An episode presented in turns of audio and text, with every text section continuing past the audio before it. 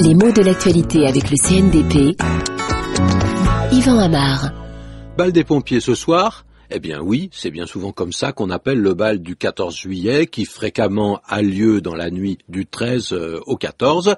Et quand arrive la fête nationale, le 14 juillet, le pompier est donc une figure à l'honneur. Au point que cette figure a servi à un titre calembour dans le journal Libération daté d'hier, à propos de l'intervention de Nicolas Sarkozy à la télévision, le bal du pompiers. Pourquoi Probablement pour souligner que le président de la République euh, a à cœur d'éteindre les feux qui menacent l'actuel gouvernement.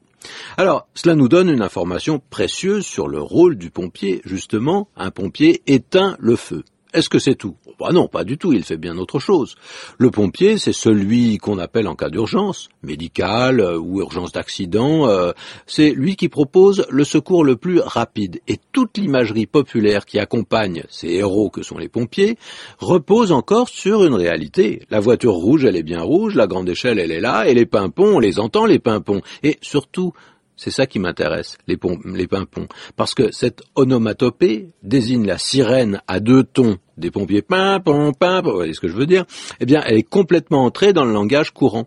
Et ce succès me fait jubiler parce que pimpon, c'est un ce qu'on appelle un mot bruit qui est tout à fait acceptable, qui justement rencontre de cet avertisseur sonore à deux notes, mais en même temps, pimpon fait forcément penser à son contraire, Pompin, qui lui-même ressemble à pompier. Donc, pimpon et pompier sont deux mots qui sont doubles l'un de l'autre, ce qui par ricochet donne au mot pompier un côté incroyablement expressif et presque familier.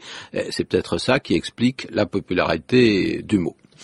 De quoi d'ailleurs nous faire oublier que le pompier, bah d'abord il vient du mot pompe, et qu'avec les pompes, qu'est-ce qu'on fait? On envoie de l'eau, et avec cette eau projetée, on éteint, on essaye d'éteindre les incendies. Ce mot, il apparaît d'abord avec un sens totalement perdu. Le pompier a été un fabricant de pompes. Et puis, au milieu du XVIIIe siècle, il a pris son sens moderne de soldat du feu et euh, le voilà bientôt associé aux sapeurs. Parce qu'en effet, on parle des sapeurs-pompiers. Qu'est-ce que c'est que ça? Un sapeur, un autre mot ancien. Pendant longtemps, il n'a été qu'un modeste soldat, en général, qui appartenait aux unités du génie. Il est chargé de détruire les constructions défensives de l'ennemi, c'est-à-dire de saper les murs d'enceinte, de saper, c'est-à-dire de creuser des galeries pour atteindre des positions qu'on n'oserait pas cibler à découvert. Donc le sapeur, il sape au sens propre, il creuse une galerie pour faire effondrer ce qui est construit au-dessus. Et voilà pourquoi aujourd'hui on parle donc de sapeur-pompier.